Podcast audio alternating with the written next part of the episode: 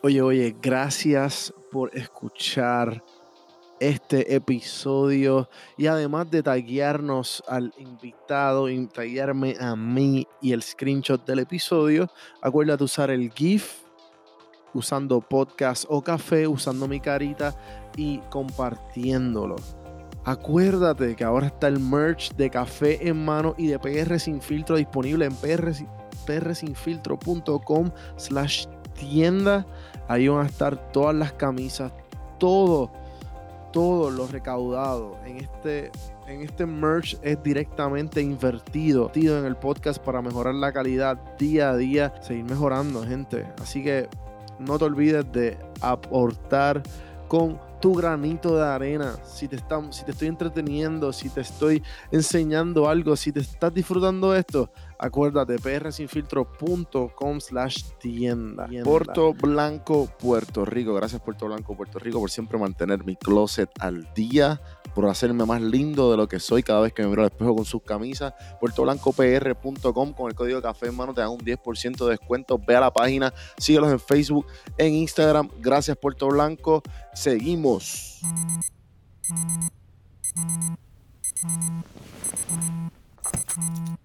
Stop it.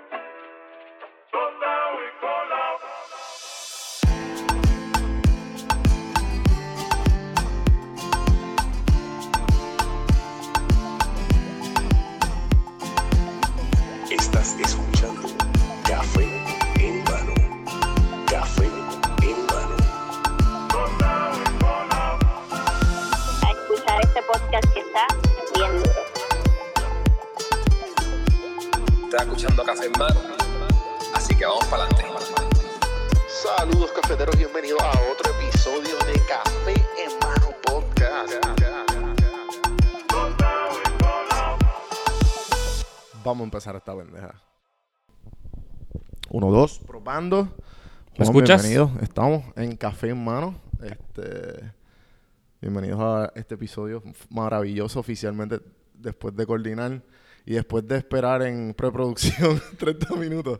Bueno, acá aprendimos un poco de lo que pasa antes del el episodio Café en Mano. Desde el setup. Desde el setup, pero eh, gracias por tenerme. No, claro, este, de que nos conocimos, eh, definitivamente quería saber un poco más de que me instruyas en lo que haces. Sé que you're a very busy man. Ah, trato me gusta mantenerme ocupado. Hay veces lleno la taza un poco más, pero ahí estamos sobreviviendo. Y, sé que estás en el mundo de eh, Juan Mejía, por si acaso, gente. Bienvenidos a Café en Mano, oficialmente. Eh, y sé que estás en el ámbito de consulting. Consultoría. Ah, ¿Qué más haces? Porque pues... Me enfoco en negocios menos del millón. Small businesses. Los negocios pequeños normalmente son negocios por mamá y papá o que están abriendo su primer restaurante. Eh, ese es mi niche. Okay. Ah, también... Son como que casi ya como que después de que pasan el... Este... Después de startup va, va como que lo, lo, que... Ya como que ya llevan un poquito en startup o ya tú estás entrando como Tengo unos que son también startups. Estamos hablando de... Tengo esta visión ¿Cómo saco mi licencia? ¿Qué licencias necesito?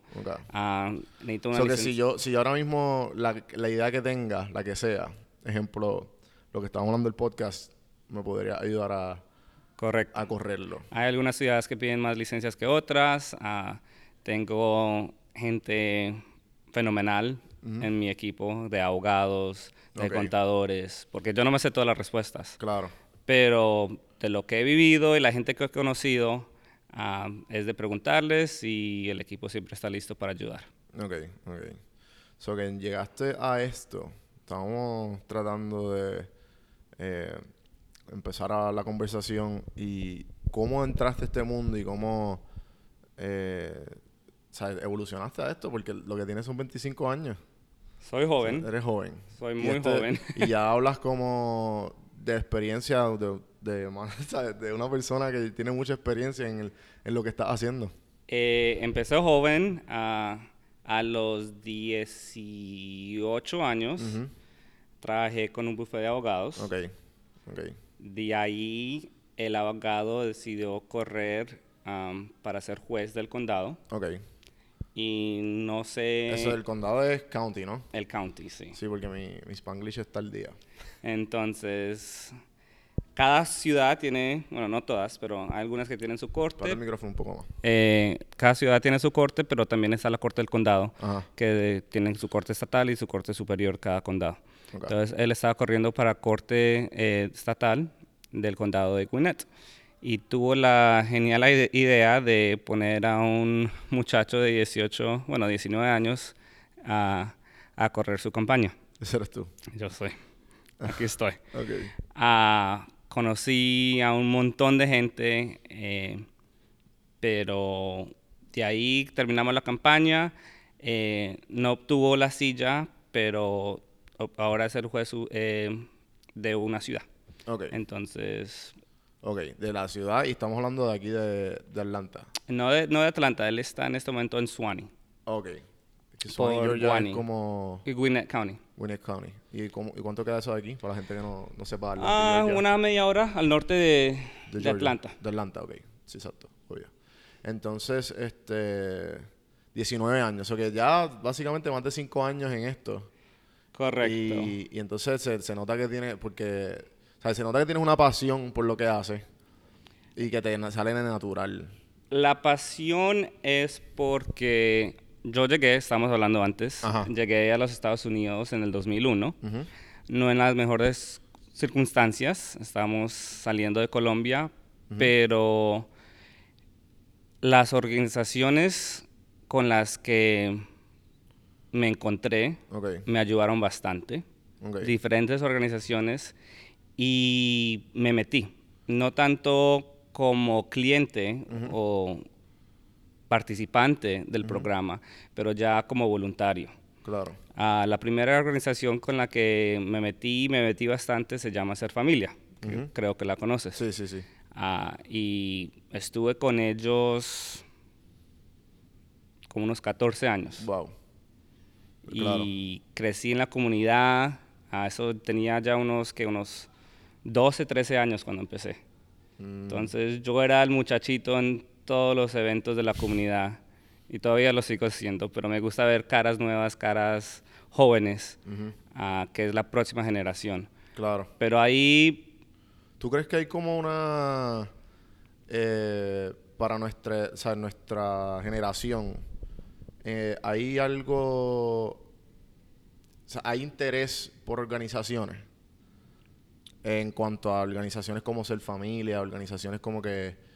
Porque también lo que yo he visto acá en, la, comunidad hispana, por lo menos los, los latinos, los latinos que he conocido, pertenecen a una organización. O sea, eh, obviamente también eh, son los que he conocido que obviamente pues son eh, son profesionales y la mayoría de ellos como que pertenecen a una organización y eso me, me quedo en shock porque o sea, de, Puerto Rico de, la mayoría de, la- los empresarios o algo así como que es bien raro de lo, lo hay pero no hay mucha no hay ese esa, esa este no hay este que es- no, es- no hay este que sea normal que pertenezca a una organización creo que en Atlanta tiene que ver mucho que organizaciones hacen posible que uno esté con su ambiente latino. claro Entonces, sí porque aquí es como que tienes que es tener ese calor Ajá. latino que nosotros damos. Sí, sí, la- al fin y al cabo lo- los seres humanos somos tribales, que vamos a buscar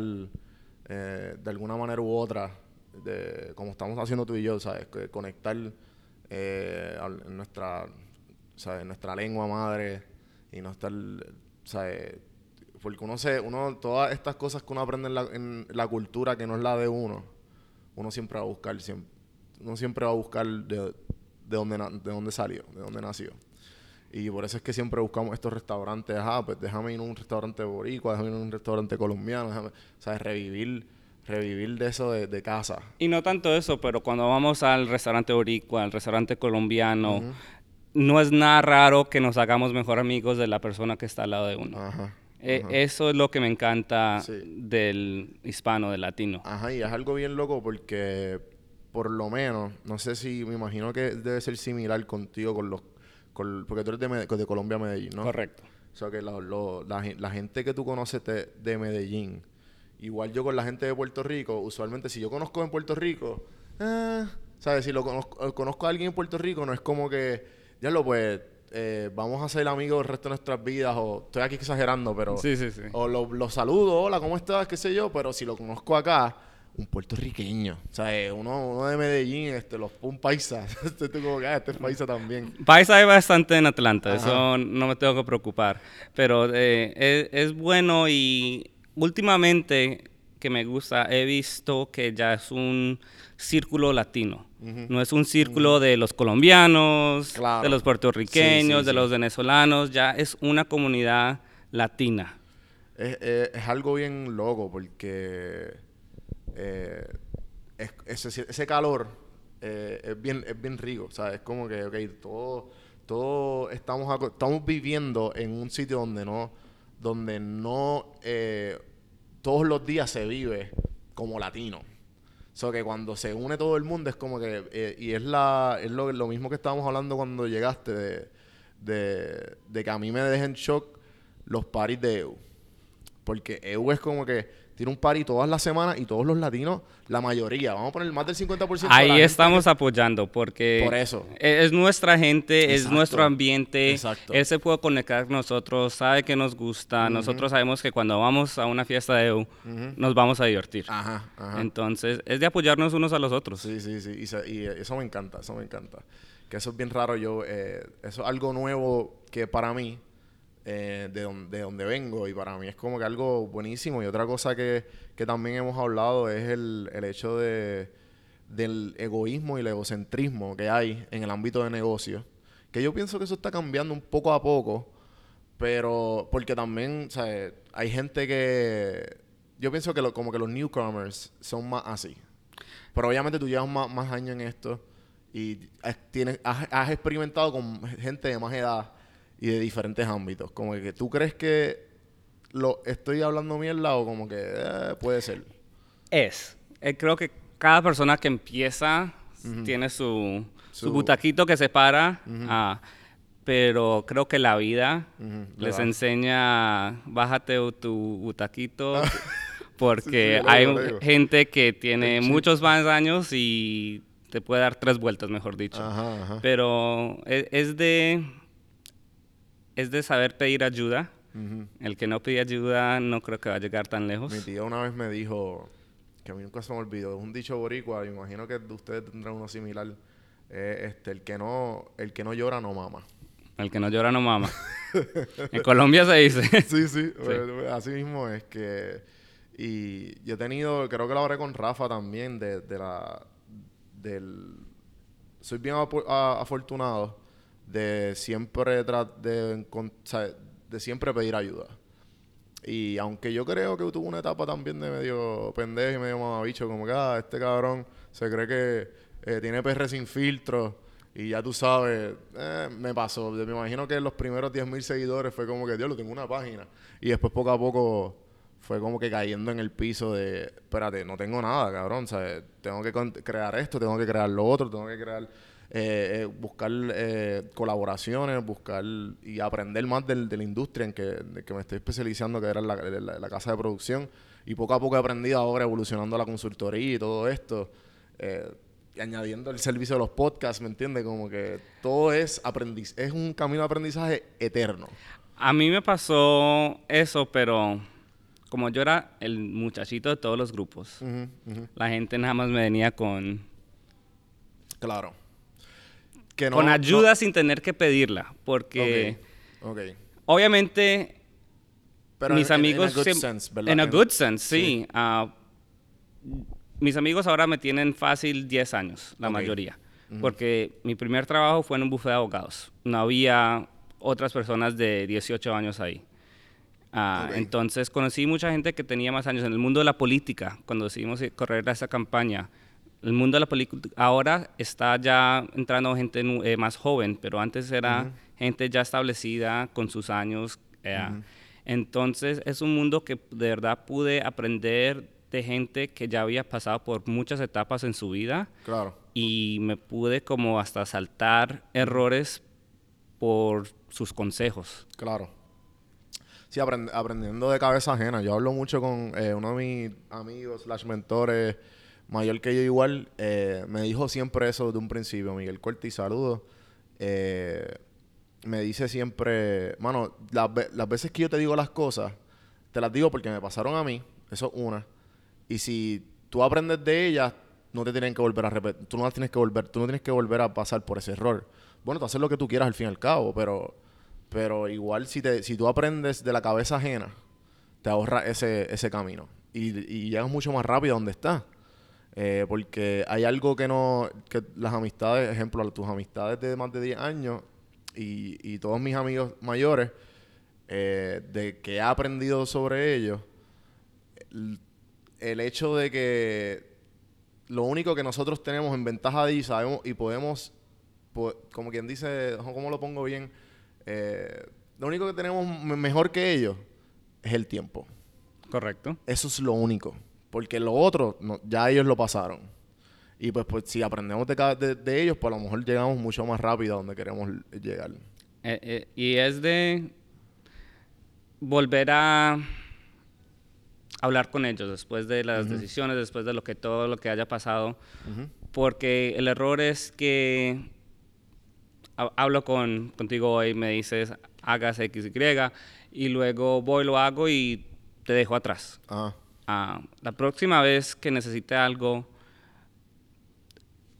no es genuino que te pida otro favor porque no, no tuve ese eh, contacto contigo, te, te usé y te dejé.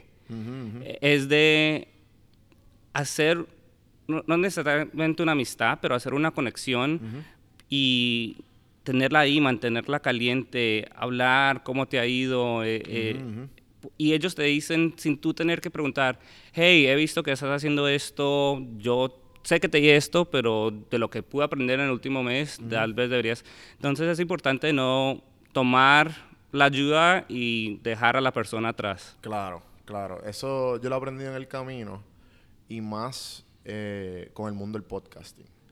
Porque uno depende del contenido, pero a la misma vez yo quiero hacer una conexión. Y por eso estoy tildando mucho más a- en persona. Porque antes la mayoría de mis entrevistas todas son por, por, tele, ¿sabe? por, por teléfono. Okay. So, y son de gente bien importante en Puerto Rico. Y las veces que me he sentado, obviamente, sea, y es más si es la primera vez que estamos hablando. Ujú. Y es bien difícil, se me hizo bien, se me ha hecho bien difícil con la mayoría de las personas por Skype conectar. Yo trato siempre de volverlos a traer o volverlos a invitar o darnos un café luego, porque definitivamente uno quiere ese, eso, el- la excusa del podcast para mí es buenísima, el hecho de que tú y yo nos podamos sentar a tener una conversación de, de, X cantidad de tiempo y las, hacer las conexiones. Yo siempre trato de tocar base otra vez. Ujú. Porque no me gusta de como que, que, eh, eh, eso lo he visto en la comunidad de, de podcasting. Ah, pues dale, te entrevisto y ya entrevisté.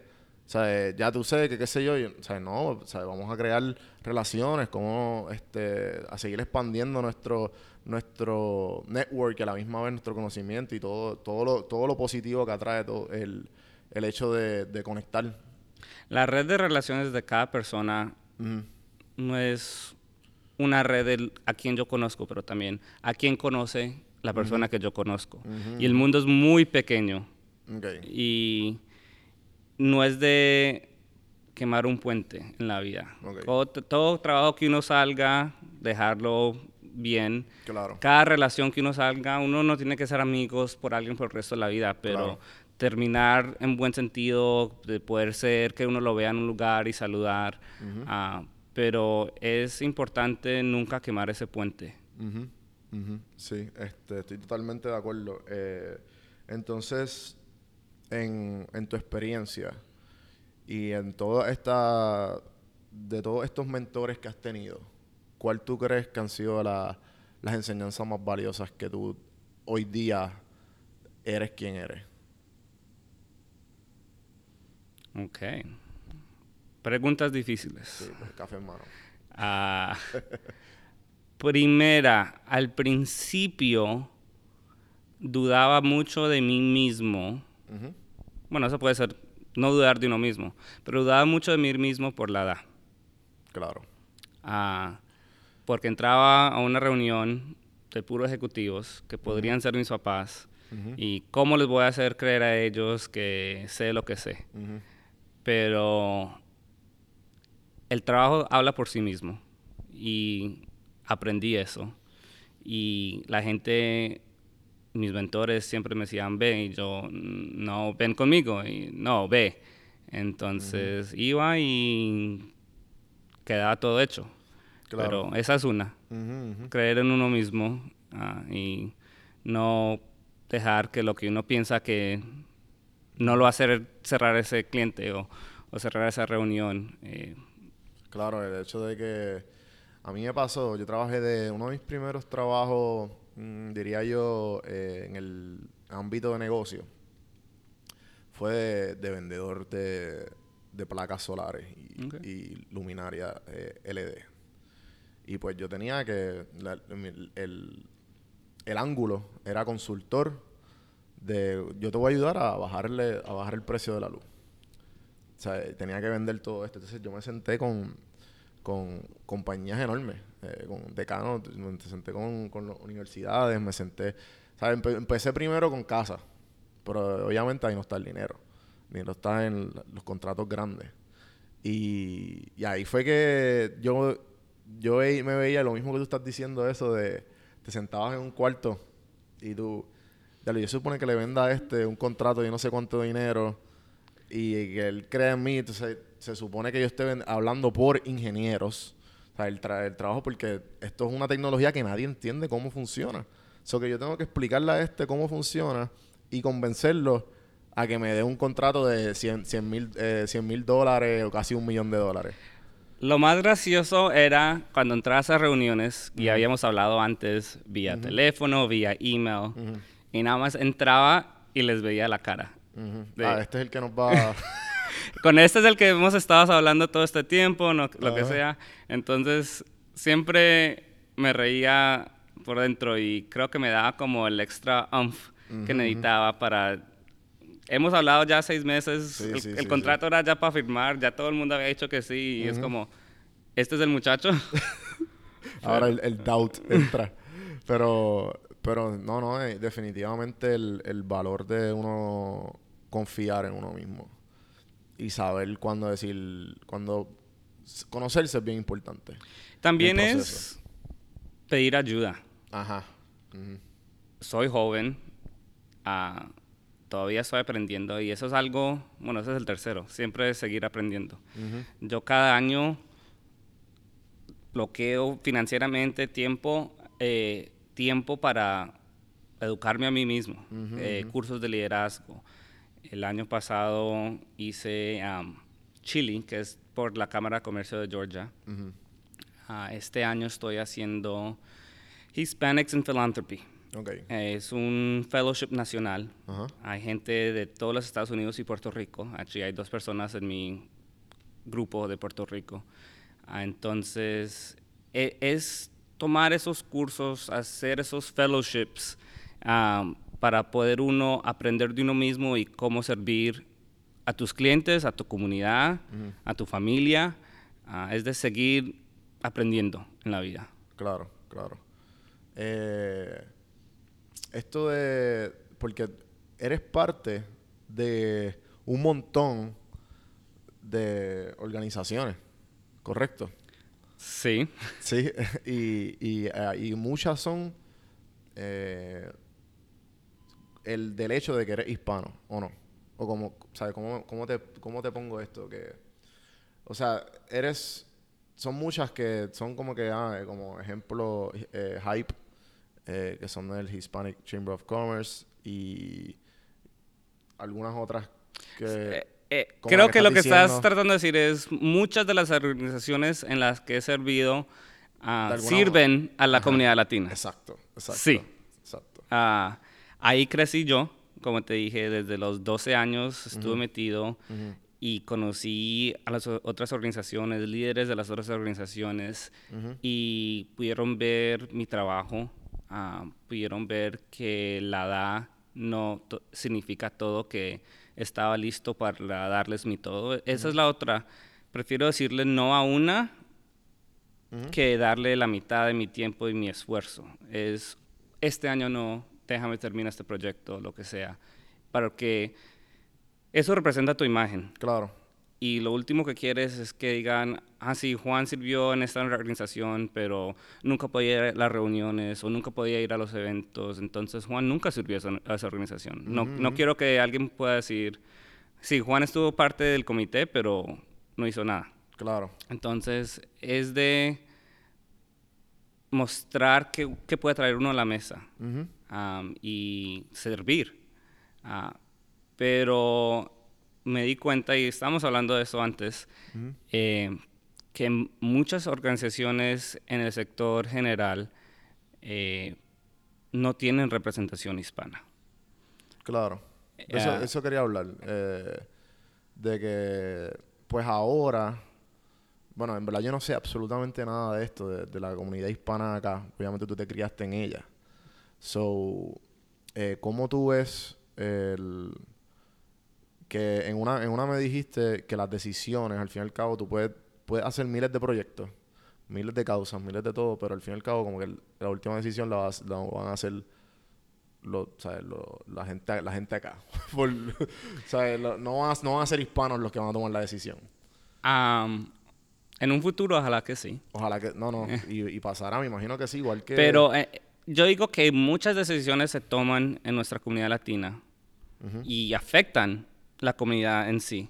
Claro, Pero hay muchas decisiones que afectan a la comunidad latina que no tienen presencia latina cuando están tomando esa decisión. claro, Entonces, es de cómo podemos involucrar a latinos en, esas, en esos cuartos donde se están tomando esas decisiones. ok, Am, y estuve hablando con amigos, o es que no, no, no nos sentimos bienvenidos, no sentimos que pertenecemos a eso, seríamos los únicos latinos.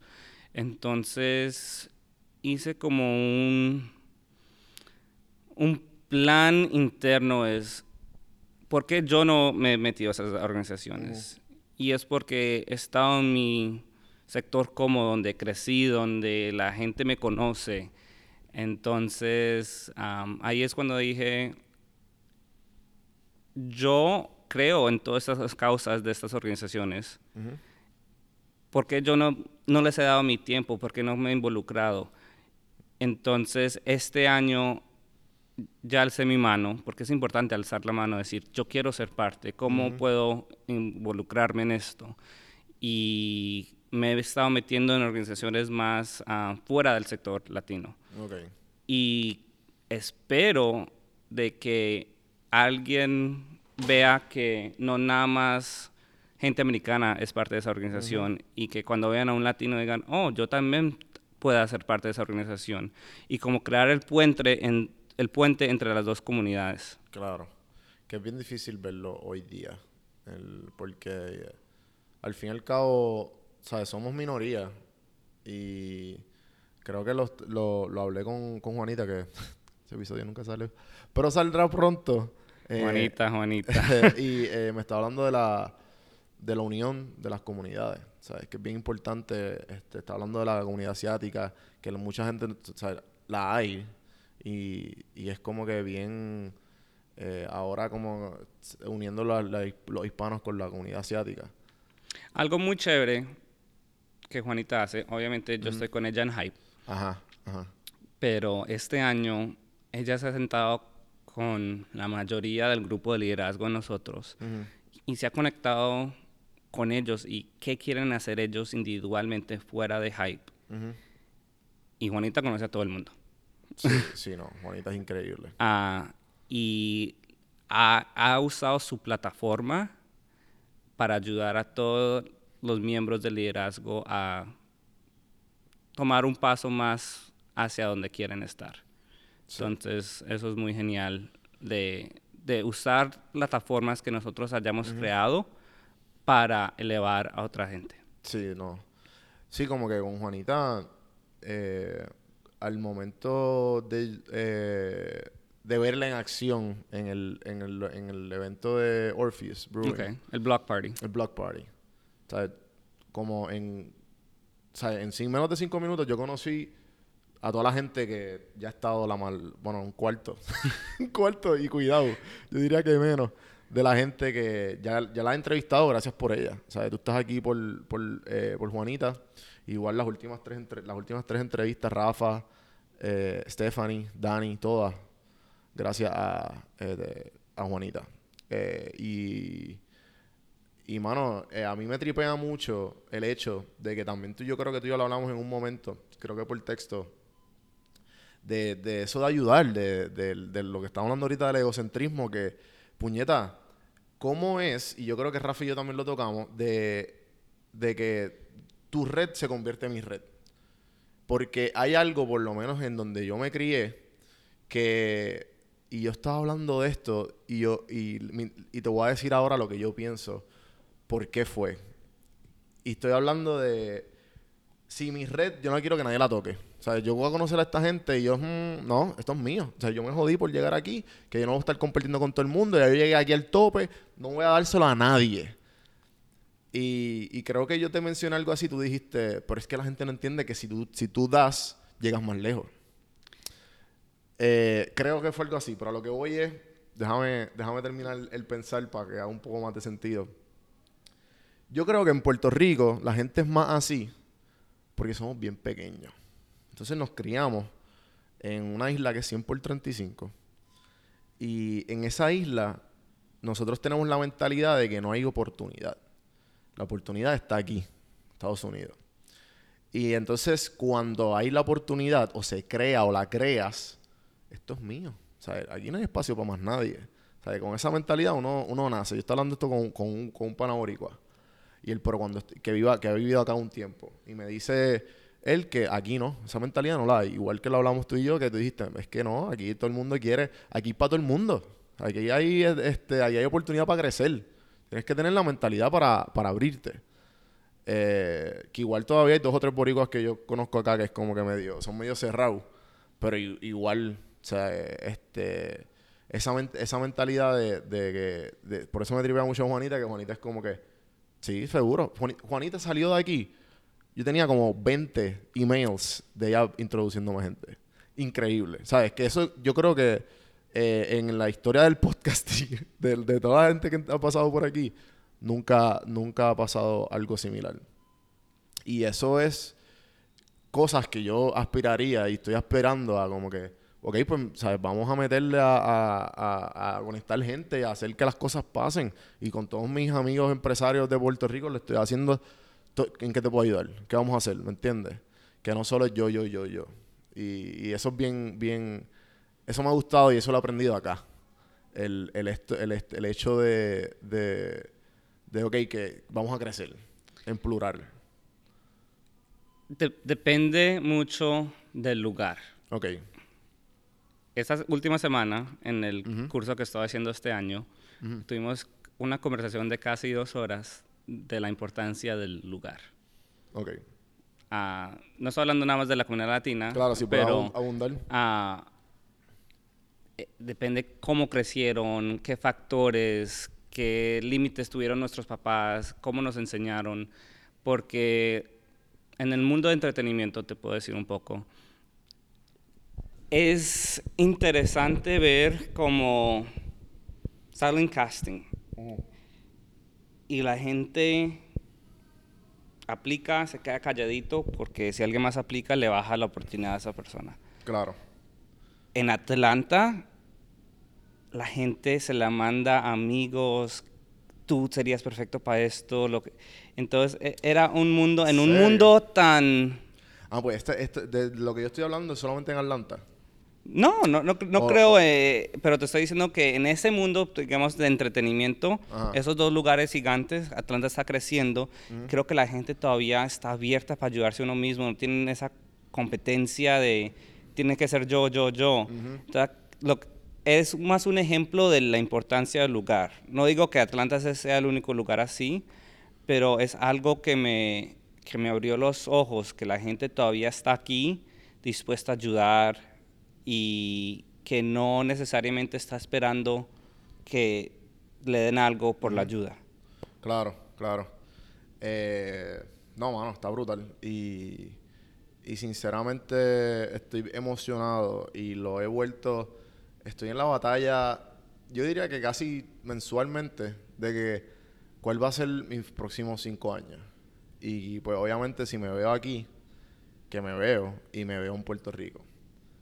Y pues, porque yo quisiera volver a Puerto Rico, pero eso es otro, y, ¿sabes?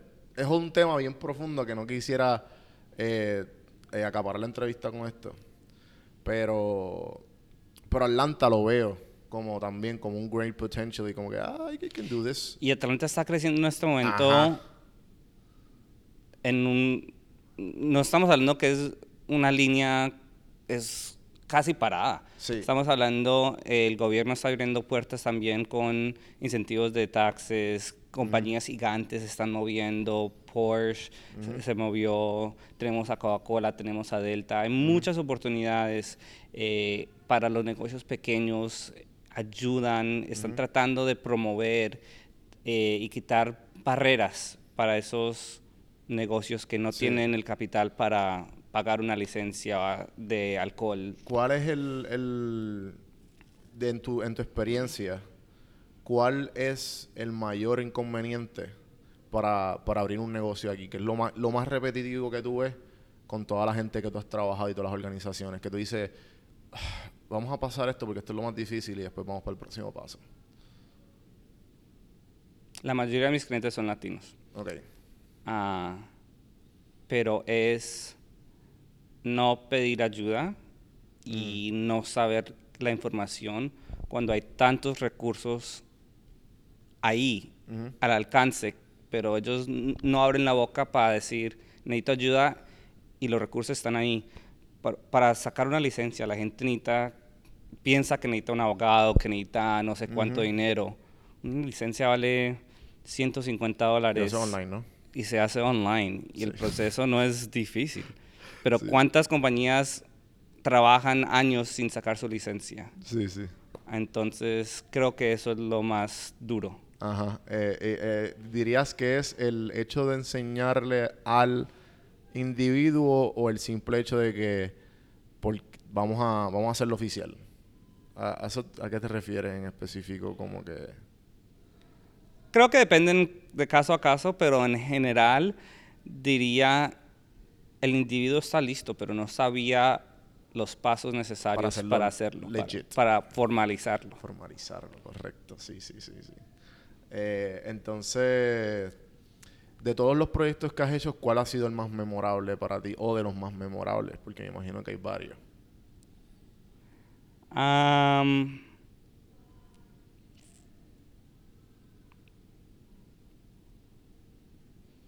La campaña política aprendí bastante del- de ese mundo que nunca pensé que tocaría. Del juez de Gwinnett. Pero al final del día era una, campa- una campaña y no tenía que ver nada con Partido Demócrata o Republicano por ser juez, pero de todas maneras aprendí ese mundo y, y todavía estoy conectado con ese mundo, no tan activo, pero aprendí bastante y esta semana ah, fue mi último día con un cliente que estuve con ellos cinco años y medio. Wow. Sí, eso es básicamente una, una Y familia. estaba en la oficina de ellos tres días a la semana. Wow. Entonces, ah, pero hicimos proyectos geniales. Era un grupo de restaurantes. Abrimos, ¿has ido a Pons? Claro. Ah, abrimos un, un food hall estilo Pons en Florida. De la Wow. nada, de planes, construirlo. ah, wow. y entonces, eso fue un, una buena aprend... Aprendí bastante y creyeron en mí, porque era un muchacho todavía yendo a la, a la, a la universidad cuando empecé con ellos. Ni me había graduado, ni me había... Y empecé de abajo y fui creciendo y a los 20, ¿qué? 23, 24 años era el tercero en comando en todo el grupo, Wow. digamos. Entonces, era difícil ah, como cerrar esa... Creo que va otra vez al, al poder. Es como, ¿por qué me voy a ir de algo que ya estoy, me está yendo bien, salario es bueno, no tengo que preocuparme, todo lo hago en 10 segundos y tengo el resto del día. Pero es de tratar de mejorarse uno mismo y empezar a aprender. Entonces, lo que vi mucho en los últimos años era que mis clientes o querían ir de un negocio virtual a un negocio ya en un espacio físico. O restaurantes que querían expandir a su segundo lugar. Y yo no puedo hacer, por cuestiones legales, no tengo licencia. Bueno, no tenía licencia. Entonces dije, ¿saben qué? Déjame enfoco, saco mi licencia para poder servir a mis clientes. ¿Licencia de qué? De, de... Eh, eh, raíces, buenas raíces. Ah, de commercially, ¿verdad? Entonces estoy, estoy haciendo, bueno, ya la hice, soy agente comercial. Ah, entonces mi equipo también hace tradicional y casas de lujos, pero yo me enfoco es en propiedades comerciales. Buenísimo, ¿verdad? Este... Entonces, ¿qué, ¿qué, uno puede hacer para verdad servir al cliente de una manera? Sí, porque eh, eh, me imagino, yo tuve aquí una, una realtor, eh, Boricua, Magda, okay. que sabes quién es. Eh, y, y pues, bien, o sea, cuán porque el realtor lo hace un poco de todo, ¿verdad? Pero eh, cuando es bien diferente cuando es residencial a cuando es comercial. Es un mundo totalmente diferente. Y entonces, ¿por cuáles son los, como que por qué, puedes profundizar en eso? Porque ¿por qué es tan diferente?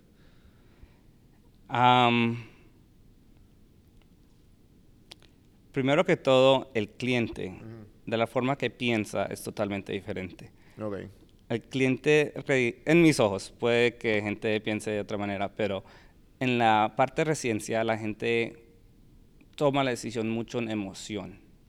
¿Con dónde voy a estar mis próximos 30 años? Mis hijos van a crecer aquí. He tenido conversaciones con gente de que no me gusta la casa, la, puerta era roja. Compre pintura, sí, la puerta. Ah, pero ah, e, es, cosas que dejan que sus emociones no vean tan claro. En cambio, con un cliente de negocio necesito 6.000 pies cuadrados en esta área con estos y es un poco más transaccional y no tan... Mm, También emociones vienen cuando es el primer lugar, no quieren venderlo, lo que sea, pero creo que las decisiones se toman más en el sentido de negocios que en el sentido emocional. Esa es creo que la diferencia más grande. Sí, sí, es más... Eh, lo veo, lo veo, porque es como que aquí tiene que ser, es más estratégico. Eh, aquí como que la emoción va un poco más... La estrategia es como un poco secundaria, es más como que feeling wise. I don't know. Yo, yo compré la primera propiedad mía a los 20 22, 23. Wow. Buenísimo. Saqué un préstamo de universidad para hacer el down payment. Lo mejor que hiciste, ¿verdad? Ah, sí. Y acabé de comprar la otra, propiedad al principio de este año. Ah, Tenía que volver a ahorrar. Pero el, el, mundo de propiedades siempre me ha llamado la atención.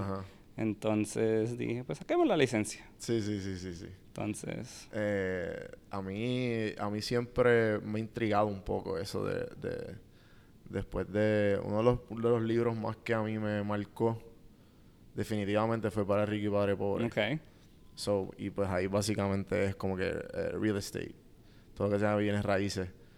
Y, y pues me imagino que... ¿Sabes? Después de que tú le coges el piso y, y en, en, tú específicamente, con todos los proyectos eh, ya estás acostumbrado y porque ahora se te hace mucho más fácil a ti como que, ok, pues déjame, si compro cinco propiedades, estoy bien. Por ponerlo así un ejemplo, tú sabes, y exagerarlo. No sé si ese es tu mindset. Este... E, es, todavía estoy aprendiendo, no soy experto, pero es la única manera de verdad aprender algo eh, es metiéndose uno y tocándolo con sus propias manos. Claro, claro. Porque uno puede leer 100 mil libros y no es lo mismo, pero eh, para los que quieren invertir en propiedad es dónde está esa propiedad, eso es lo más importante. Que es otro, otro mindset también. Eh, entonces, eh, en todos estos proyectos, además del, de la, lo difícil que se te ha hecho de alguna manera u otra, tener el, el baby face. Ajá. Y, y como Todavía la tengo. Eso es bueno, cuando de aquí a 20 años como que vas a parecer de esta edad. Eh, y además de ese como que ese struggle, esa, lo, lo difícil que se te ha hecho y lo que has aprendido de eso, ¿qué, qué tú dirías que tú haces más constante que te funciona a ti cuando estás bien, cuando te sientes bien este, under pressure, overwhelmed? Como que, ¿cuál es tu go-to? Que como que tengo que hacer esto para...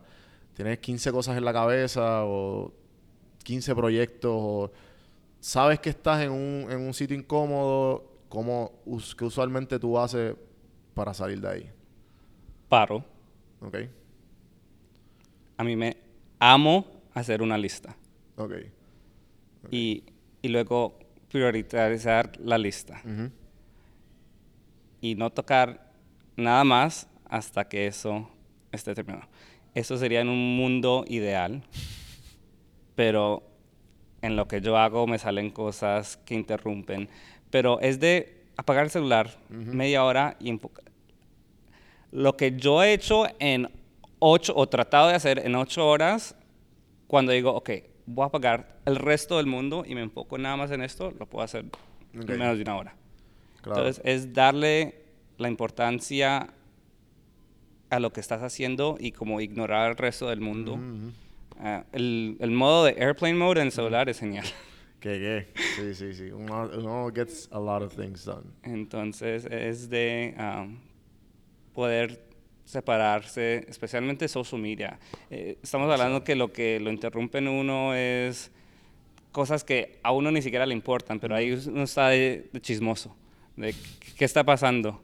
Ah, pero es de ponerle importancia a lo que necesitas hacer y como el, el mundo, el estrés viene de cosas que de verdad no te afectan. Entonces, si puedes parar, hacer la lista, de verdad, cuáles son tus prioridades y atacarlo, me ha ayudado bastante. Entonces, este, otra cosa que te quería preguntar. eh, ¿qué, ¿Cuál tú dirías que serían los, lo- lo- lo- las prioridades para mantener una relación eh, exitosa de negocio? Hmm. Saber por qué lo estás haciendo, porque tener tu propio negocio no es nada fácil y hay momentos que uno dice vale la pena el estrés. Creo que también estamos en un mundo que to- a todo el mundo le dice que necesitas ser tu propio dueño, que necesitas abrir tu propio negocio y no todo el mundo ¿Sabes lo que hay detrás de todo eso? No tanto eso, pero no creo que todo el mundo quiere ser su propio dueño y creo que el mundo lo, lo lleva a abrir un negocio que de verdad no disfrutan. Am, uno de mis negocios lo abrí con mi mejor amiga y después de unos dos años no lo estaba disfrutando. Era, ¿De qué era negocio? era una agencia de marketeo. Entonces decidimos que, que le iba a comprar su parte y ahora ella está todavía trabajando en ese sector, pero como empleada y le encanta. Lo que no le gustaba era ser dueña, porque eso trae dolores de cabeza extras que, la, que hay gente que no, no es lo que ellos están buscando. No es que sea algo bueno o algo malo, pero el dolor de cabeza de ser dueño de negocio no es para todo el mundo. Sí, también. Y el hecho de que algo que dijiste que ahora como que me cliqueó. Que mucha gente es más atractivo que te, ¿sabes? Se enamoran más de la idea, del hecho de, de como que, ah, qué atractivo es que yo soy dueño de negocio, esto, lo otro. Pero entonces el trabajo a lo mejor no es lo que te hace feliz. Pero you like the title, ¿entiendes? So, me imagino que eso es lo que, de eso es lo que, de lo que habla. Ya, ah, y también es, todavía tengo pasión, todavía lo estoy haciendo. Ah, al principio de este año vendí mi primera compañía, Wow. Wow. ah, entonces Esa es la de marketing. Todavía tengo un porcentaje pequeño. Ok. Ah, mi socio y yo hablamos cada rato, eh, tengo cariño por la compañía y por él, ah, entonces trato de ayudar como pueda, pero se la vendí, él la está haciendo suya, él está tomando sus decisiones, ya, no, ya no estoy tan involucrado en las decisiones. Ah, financieramente me fue bien en ese sentido, pero quería enfocarme ya en ser agente comercial y poder ayudar al resto de mis negocios en mi negocio de eh, consultoría. Claro. Entonces, eh, no es am, justo tratar de hacer las dos cosas cuando no le puedo dar el tiempo que la otra compañía necesita. Eh, sí, eso yo lo batallé. El, el dicho que te quiero decir ahora, que dicen como que never, never half ass two things, whole ass one thing. Y, y es como que o 50, o 50 y 50 en, en los dos o 100% en una. Porque el, el hecho, el, el título de me imagino de multitasker también eh, es algo bien valioso. Pero a la misma vez, como tú dijiste, que a lo mejor te das cuenta que maybe es- eres más feliz haciendo. Entonces, hay dabo, es lo que le digo a mucha gente. Hay gente que dice, no eres el experto en nada, pero la mayoría de mis clientes les encanta porque he estado en un montón de diferentes industrias Claro, y te puedo, no, no te voy a decir que soy el experto, pero te puedo explicar un contrato. claro. Yo escribí contratos por Wow. bastante tiempo, entonces, Buenísimo. eh, o no te puedo hacer todo lo de marketing, pero tuve una agencia, te puedo explicar qué estás haciendo. O cuando viene una compañía y le trata de vender un plan de 5 mil dólares al cliente le digo, no vale la pena. Y para serte honesto, ni siquiera saben lo que están hablando. Entonces, todos esos pockets de industrias que he estado ha sido algo muy valioso para mis clientes y me lo han dicho. Claro. Es, tú tienes, estás acá con nosotros porque eres nuestra mano derecha en todo lo que viene aquí y nos sabes decir. Y mis clientes al final del día son, tengo relaciones de que ellos confían en mí y si yo les digo brinquen, no tanto me preguntan por qué, cuánto, qué tan alto es, brincan y hasta ahora no les he quedado mal. Claro, que con- con- tienen que brincar cuando tienen que brincar. Buenísimo. Eh, entonces, en los últimos cinco años, eh, porque ha, ha sido un montón, eh, según lo que me has dicho, ¿qué, ¿qué mentalidad has adaptado que no tenías antes? Y que te ha ayudado para bien. Organización. Ah, mi calendario es mi vida. Si no está en ese calendario, no va a pasar. Ah, por ejemplo, hoy, Sí, sí, sí. está en el calendario, va a pasar. Exacto. Ah, exacto. entonces es de organizarse uno y tener su, su rutina. Cuando digo rutina, no es que estés haciendo todo igual todos los días, pero saber que necesitas mirar tu calendario, saber que cuando te levantas haces eso para que tu día sea productivo. Ah, no es que necesitas hacer lo mismo cada miércoles, ah, pero es de organizarte y sacar tu propia rutina y cada quien, eso, eso es diferente para cada quien. No te puedo Claro. decir que una rutina va a ser igual de una persona para la otra. Lo que me sirve a mí no te va a servir a ti. No, definitivo. Pero sí, a mí siempre me gusta hacer esa pregunta porque por eso es que es- todo el mundo tiene su pro- for- propia fórmula.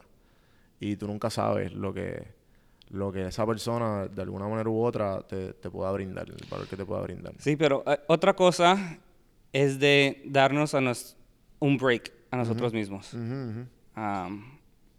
Porque hace unos cinco años estaba trabajando non-stop, no paraba y, y el cuerpo de uno le pide, no, no le pide, se toma su break. Y es de que uno Ah, cae enfermo a la cama tres días y no hace nada. Y yo voy al doctor y te doy un Z-Pack y te vas a sentir bien al tercer día, pero es exhaustion. Tu cuerpo ya está agotado, necesitas darle un break. Claro. Y duré un año como me enfermaba cada tres meses y luego dije, no, no more. Entonces, de ahí en adelante, eh, yo bloqueo un fin de semana al mes para mí, tipo relax, nada, normalmente viajo. Ah, todos mis, mis amigos saben que siempre me ha gustado viajar. Algo que le quiero dejar saber a la gente es que viajar no es necesariamente caro o ir a Europa. Uno se puede pegar una manejada de media hora y conocer una parte de la ciudad que no haya conocido antes. Definitivo. Ah, pero viajar es algo que también me hace productivo. Ajá. Sí, el, el despejarse, lo- el viajar, no, a mí me gusta el viajar porque yo creo que a todo el mundo le gusta y al que no, pues yo creo que no lo han experimentado bien. Porque el hecho de que tú viajes, lo que hace es que te despeja de todos tus problemas. Viajar solo. Viajar solo también. Y entonces... La gente ejemplo- tiene un miedo. Sí, sí. Este, porque cuando tú estás solo, siempre que yo viajo y estoy con amistades, siempre, y estoy en un sitio que no he estado anteriormente, yo trato de estar solo X cantidad de tiempo. Porque todo se ve más pequeño. Desde, es como, es como cuando, por lo menos yo estoy un poco profundo y, y, cursi, pero si yo miro para arriba, cuando estoy un poco eh, flustered o overwhelmed, y es, de noche, se trato de mirar las estrellas. Porque la estrella es el cosmos infinito. ¿Sabes? Y entonces es como que tú, eh, ¿verdad? Mis problemas bien pendejos. ¿Sabes? Te comparas con eso y, y pues tú como que... Ese feeling es lo más cercano a viajar. Y te lo da ahí como que... Es, es, es encontrar su estrella. nor- Estaba hablando con la hermana Rafa el Ajá. viernes. Nos fuimos a tomar un café. Sí. Y es, es encontrar nuestra estrella norte. Exacto, exacto. Este, y, y es cuando tú estás ahí en esa estrella ya como que you're good. O sea, Pero- todo va mucho más eh, tranquilo, más, más este, los pasos son más firmes. A eso yo creo que es lo que me estoy refiriendo. Eh, entonces, ya estamos acabando. Ok. Eh, si tuvieras alguna solicitud para los oyentes de este podcast o algún o, al- o algo que le quieras recom- eh, recomendar, que, que tú le dirías. No paren de aprender.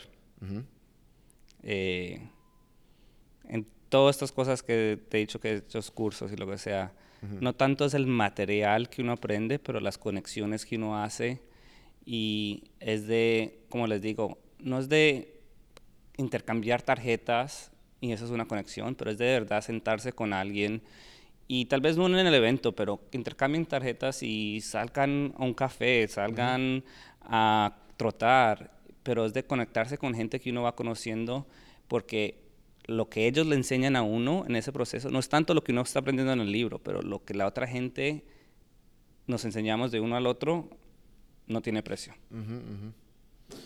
Eh, entonces, eh, las últimas preguntas que yo siempre hago son tres, ¿Ok? son random. ¿Ok? Así que no tengas miedo en contestar lo que tú quieras. ¿Ok? Eh, ¿qué- ¿De qué serie o película le has sacado algún tipo de enseñanza? ¿Serie o película que le hayan sacado enseñanza? Una de mis eh, películas favoritas, me imagino que te la has visto, pero eh, Pursuit of Happiness. Claro. Eh, no rendirse y darle el 100. Ujú. Ah, ah, muy buena película, la compré. El que persevera alcanza, de las mejores, a, mí, de las mejores, anda, de mis favoritas también. Entonces, eh, ¿de qué libro le regalarías a tu hijo o hija? Si es que llegas a tener uno.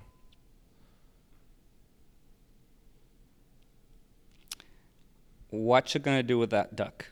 What you gonna do with that duck? ¿De quién? Seth Godin, I think. Ok. Eh, es un libro, una compilación de blogs que él ha escrito. Y lo que se trata es que nosotros en la vida siempre estamos, es una frase en inglés, de we're always trying to get our ducks in a row. Y el libro lo hace pensar a uno más de, no es tanto poner los patos en fila, pero ¿qué vas a hacer con esos patos? Entonces, es una serie, no, no es, digamos, no hay capítulos, es una serie de, eh, de blogs y lo hacen a uno pensar. Ok. Entonces, muy chévere el libro. Eh, y pues, este, la última pregunta. Si tuvieras algún eh, algún niño o niña, yo diría adolescente, que está en cuarto año, está acabando high school y está en tu círculo, hijo de un amigo, un sobrinito, un hermanito, y te dice Juan, necesito consejos de vida. ¿Qué le dirías?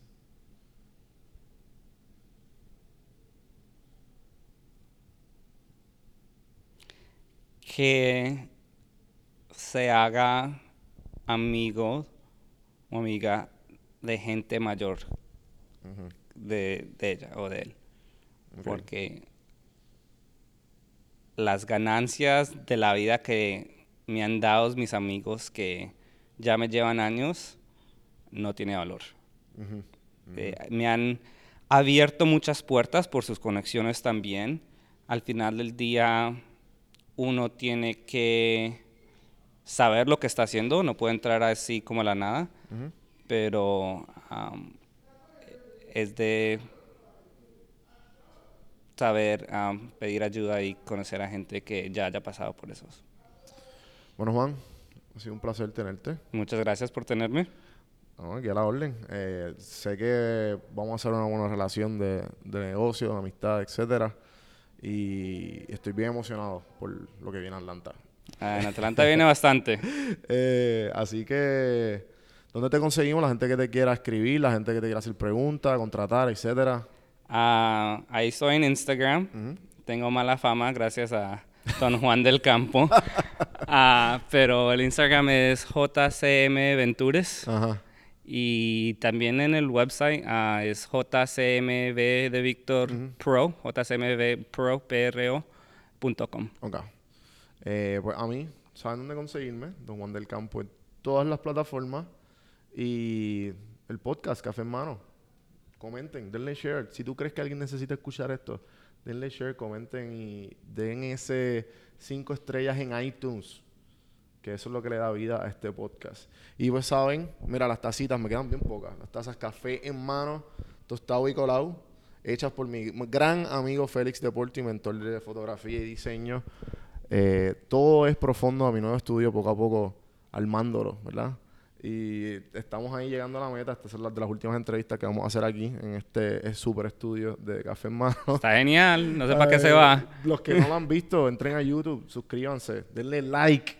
También le quiero dar las gracias a mis amigos que siempre me hacen ver más lindo de lo que soy. Puerto Blanco, Puerto Rico.